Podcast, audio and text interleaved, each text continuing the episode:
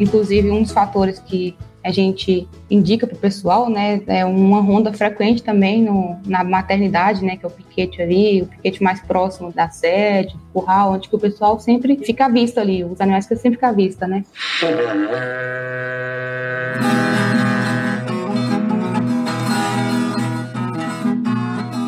E aí, pessoa! Seja muito bem-vindo, muito bem-vinda ao CanivetCast, o podcast da Nutripura Nutrição e Pastagem, que tem como obrigação preparar o pecuarista para o futuro, elevando o patamar da pecuária brasileira. E nesse episódio aqui, nós temos a terceira pé de música no Fantástico, viu, Kátia? Você está na segunda, na terceira fé de música no Fantástico.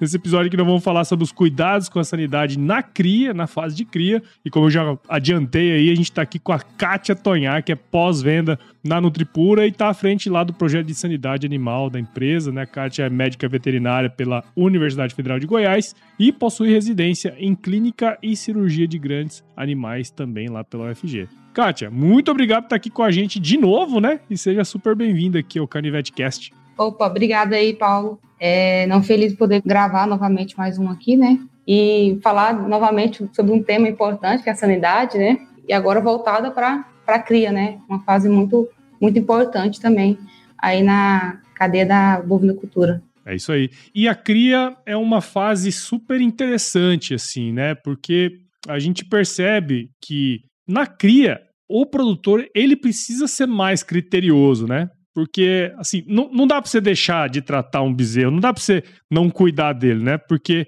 se você perde um desses bezerros, é um custo muito grande, né, Kátia? Ah, não, sim, com certeza, né? Vem um prejuízo ali na frente pro pecuarista, né? Então, assim, entender que a importância na prevenção vai ser melhor para ele, né? Então, assim, de fato, começa ali desde o início, antes do nascimento do bezerro, né? Bom, para quem quiser conhecer um pouquinho mais da história da Kátia, é só colar lá no Canivete Cast 11, né, Kátia? Que você participou lá Sim. com a gente, falando sobre sanidade. E nesse caso, quero já entrar aqui direto no assunto, né, dessa questão da cria, porque é o seguinte: como eu estava falando ali antes, a cria é uma fase que a gente precisa ter muita atenção para que a gente tenha sucesso nela, né? Porque a hora que a gente para para analisar, numa fazenda de 500 vacas, se a gente tiver uma taxa de natalidade de 60%, 70% e ainda perder bezerro é uma coisa horrível. Sim. Qualquer cuidado, ele é muito pouco. E aí, a gente, quando a gente pensa no bezerro, se a gente fizer uma relação né, com o ser humano, o bezerro é um nenenzinho, né? E aí precisa de muitos cuidados ali, é uma fase bem sensível, né? Conta pra gente o porquê que essa é uma fase tão sensível, quais são as coisas que estão envolvidas aí nesse processo. Bom, essa fase aí que o animal vai adquirir a imunidade, né? Então, assim, muito importante para ele no decorrer da vida, ter um, uma colostragem, né? Ter receber o colosso da mãe, para ter essa imunidade, chamada de imunidade passiva, que é quando ele adquire a imunidade através do colosso. Uhum. E, além disso, ao nascimento ali, ele deixa uma porta de entrada ali, que se não tiver um cuidado, né, pode entrar agentes patogênicos aí e disseminar, provocar as doenças no animal. No caso, o umbigo ali, né, fica exposto e aberto, então tem que ter uma importância grande na, na cura do umbigo, como o pessoal fala, né, então, assim, é bastante importante cuidar nessa parte aí, e antes também, né, do bezerro vir nascer, né? Cuidar da, das matrizes. O ambiente em si é um ambiente que o animal vai ter um desafio muito grande ali, então tem que prestar atenção na questão da higiene, tanto ali do bebedouro, do pasto, do coxo, né? É, então, pensando na saúde da mãe e do bezerro, né? É, cara, e é interessante você falar isso, né? Porque, assim, óbvio, nós estamos falando muito mais do universo da bovinocultura de corte, mas da bovinocultura de leite isso é mais comum. A gente percebe que tem um trato um pouco mais intensivo em cima do bezerro, justamente porque, pô, a gente precisa estar tá em cima ali direto, né? Essa diferença assim, você percebe isso também no campo? Sim, não, é, é diferente, né? A quantidade de animal também torna-se maior, né, no, no corte, pensando ali também nesse manejo. Inclusive, um dos fatores que a gente indica para o pessoal, né, é uma ronda frequente também no, na maternidade, né, que é o piquete ali, o piquete mais próximo da sede, do curral, onde que o pessoal sempre fica à vista ali, os animais que sempre ficam à vista, né. Uhum. Então, uma ronda ali, no mínimo, duas vezes por dia. Então, sempre que der, ir nessa, na maternidade, porque tem animal nascendo, complicações no parto, animal que não ingeriu colostro, aí vai precisar fazer uma colostragem, uhum. e todo esse cuidado com o animal. E todo o manejo de reprodução na fazenda influencia nisso também, né? Porque se a gente pegar aí esses manejos que a gente faz, IATF e tudo mais, a gente tem uma concentração da aparição, né? Esse cuidado tem que ser redobrado nesse sentido. Agora, as fazendas que não têm essa concentração, que pare direto, né? Então tem que estar tá sempre fazendo essa rotina, né, Kátia? Sim, não, isso é muito importante também, justamente, né? O acompanhamento ali desde antes, de quando for criar o animal, né? De quando for inseminar. E, ô, Kátia, conta pra gente, assim, a gente tem várias doenças, né, que podem acometer aí a bezerrada. Em regra geral, dentre as que são mais comuns, assim, teria ser, como você falar pra gente quais são as principais que se tem notícia, né? Conta um pouquinho pra gente essa parte. Bom, principais dessa fase aí, né, a gente se depara com diarreia, pneumonia, as infecções ali no, no umbigo, né, chamadas onfoloflebite, tem outras, né? Cabúnculo, que é uma clostridiose. Além disso, tem os parasitas, né? É, endo e ectoparasitas, as verminoses. Tem a tristeza parasitária bovina, né? Digamos assim, o terror no leite, no corte. O pessoal chama tristezinha. Então, essas doenças, muitas das vezes, não for identificada no início, leva o animal ao óbito, né? E também perdas que deixam sequelas ali para a vida do animal, né? Mas, assim, antes de tudo, é muito importante ter um, um, um veterinário, né, ali, você chamar o veterinário para fazer esse atendimento, ter programado um, um calendário vacinal para os animais, de poder instruir o pessoal no cuidado ali, na questão da identificação, do, do tratamento desses animais, hum. de como isso deve ser feito. E assim, desse ponto, né, você comentou aí de algumas, né? Teria como você dar uma listagem, falar assim, pô, mais ou menos o que que causa, por quê, né, os sintomas, como que a gente pode tratar cada uma delas? Ah, bom, maioria causadas aí por bactérias, vírus, protozoários, né? Por exemplo, diarreia também, né? Além disso, a diarreia vai levar a uma desidratação intensa no animal, uhum. pode levar a óbito, né? Então, assim, é muito importante realizar uma hidratação no animal, né? Cuidar até esse suporte ao animal. Identificar o agente e por meio de, de exames, né? Uhum.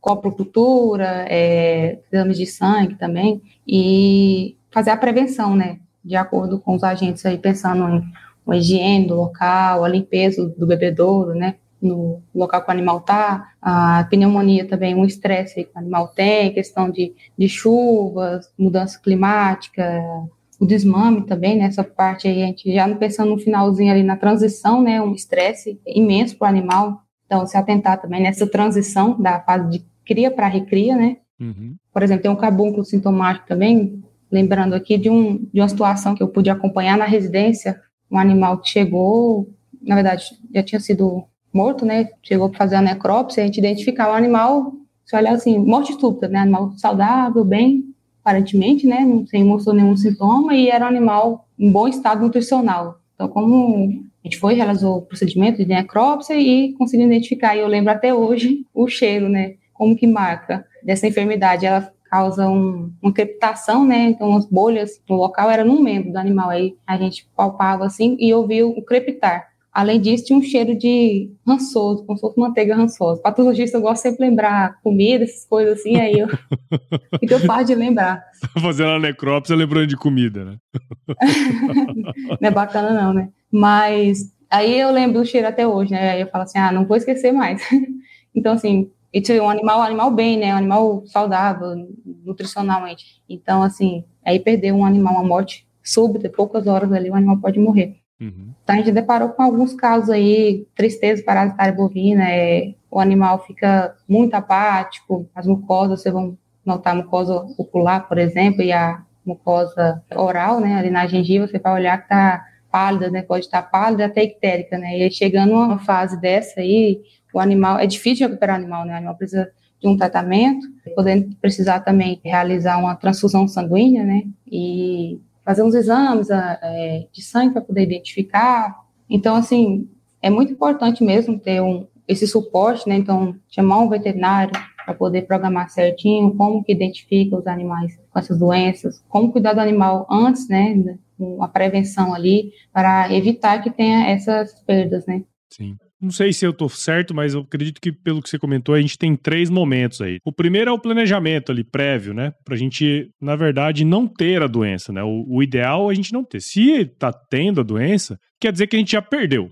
dentro desse processo. E, e tem um outro ponto que é a detecção, da gente entender os sintomas e depois disso saber como agir, né? Porque eu acho que se você tem um, planejamento já prévio, você consegue prevenir muita coisa. Mas eu acho que isso que você comentou, né, passando doença por doença, falando um pouquinho dos sintomas, até para a gente na hora ali que tiver fazendo os manejos, a gente ter noção disso e poder fazer tomar a melhor decisão para tratar também aqueles animais. Né? Não, justamente, essa parte é, é, muito importante, né? É aquela história, igual você falou, perdeu aí, mas a gente tenta voltar, né? E recuperar e usar daquela ali, aquele animal ali, para a gente aprender aquela situação para os próximos não ter, né? Então, sempre pensando na prevenção. Uhum. Igual fala da necrópsia, é um diagnóstico de rebanho. Você perder um animal ali, esse animal vai te, fazendo o diagnóstico correto, né?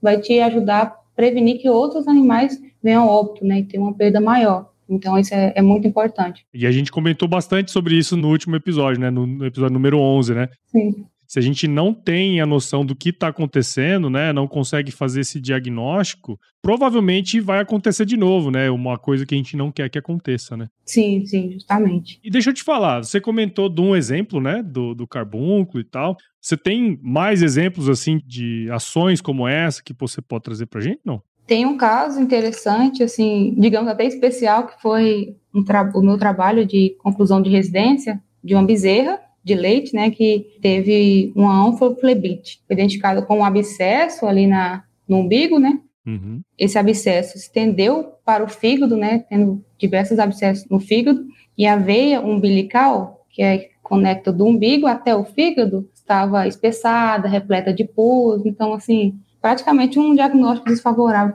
para o animal. O animal tinha quatro dias de vida, bem novinho, né? E aí a gente realizou um procedimento, como era no hospital, né, na, na faculdade, a gente realizou o procedimento cirúrgico no animal, que muitas das vezes no campo é, é difícil de realizar pensando também no pós-operatório, né? Porque é um pós-operatório intenso. E ali no hospital o animal fica no cuidado ali diariamente, né? Monitorado.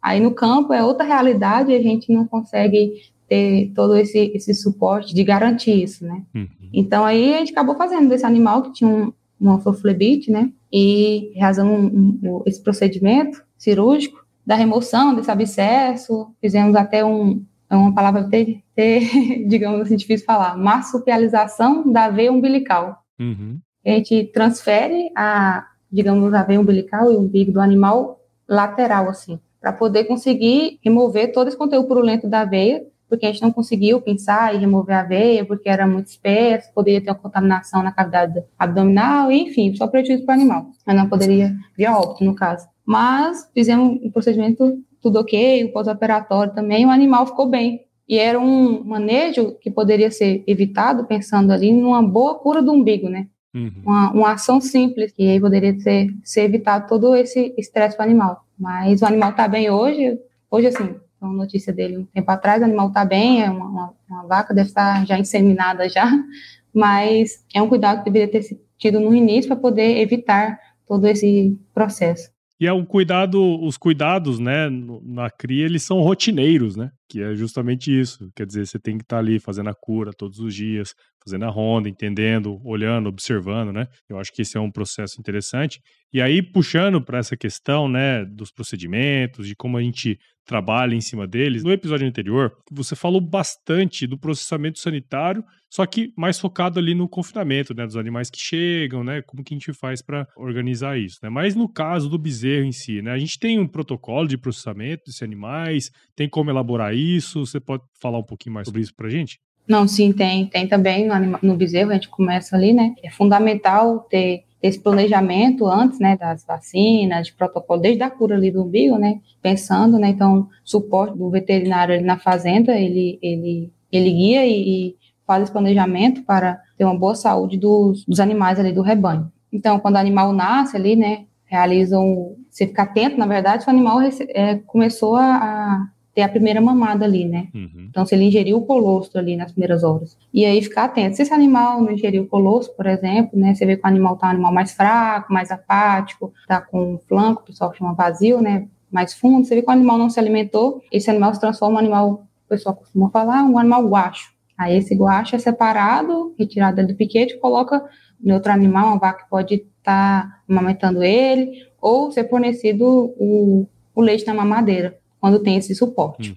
E uma equipe para poder fazer. Aí ali no nascimento realiza a, a cura do umbigo do animal, inclusive é importante, né, a gente fala a cura do umbigo, mas como fazer, né, gente, é importante fazer com a tintura de iodo, a 10%, que ela faz fechar essa porta de entrada, né, que tem para o, para o organismo do animal, ali no, no, umbigo tem a veia umbilical que vai para o fígado, pode levar ao processo hepático, tem duas artérias ali, tem o úraco, é, que vai para a bexiga, e pode ter várias doenças, né, como poliartrite, acabou que eu nem comentei, mas decorrente de uma macula do umbigo, né, ali uma infecção no umbigo, vai ter uma poliartrite, pode ter abscessos hepáticos também, então muito importante realizar essa cura do umbigo. Eu não recomendo cortar o umbigo porque você diminui ali o trajeto do agente para chegar na porta de entrada mesmo, né, então assim, se conseguir fazer essa cura do umbigo aí, o, umbigo vai secar e vai cair, é a, a parte maiorzinha. E juntamente pode estar fazendo um antiparasitário ali para poder prevenção de miríase, né, a, a, famosa bicheira, né,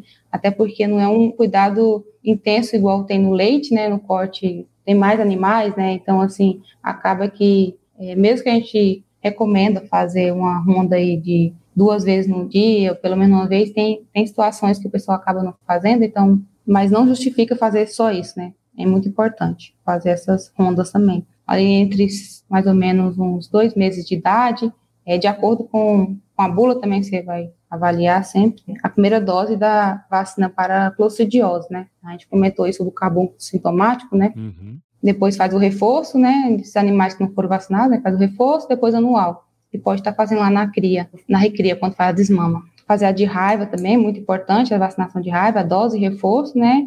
e repetir ali, de, dependendo para onde o animal foi, se é para recria, né, para ser confinado depois. Mas pensando nesse sentido mesmo, né, é importante, então, a vacina de coccidiose, de raiva, de os antiparasitários, né, é, tanto ectoparasita quanto endoparasita, vacina também de pneumonia, muito importante, né, um, um outro fator que atinge os animais, esses bezerros também, só atentar sempre, né, a indicação do veterinário na fazenda, né, sobre quais vacinas fazer, quando fazer, o veterinário vai saber instruir corretamente, ler a bula também muito importante, porque tem medicamentos que são recomendados e vacina para animais a partir de certa idade, então, assim, na dúvida, sempre procurar né, o veterinário e é, ler a, a bula ali no, no momento. Acho que é mais voltada para isso mesmo. E tem um ponto também que eu acho que é legal se a gente pudesse comentar nisso, né? Você comentou lá atrás dessa parte do pré-parto, porque é bom que o piquete de maternidade fique próximo, né? Em termos de estrutura, tem algo aí interessante para se ter? Como que você traz essa questão?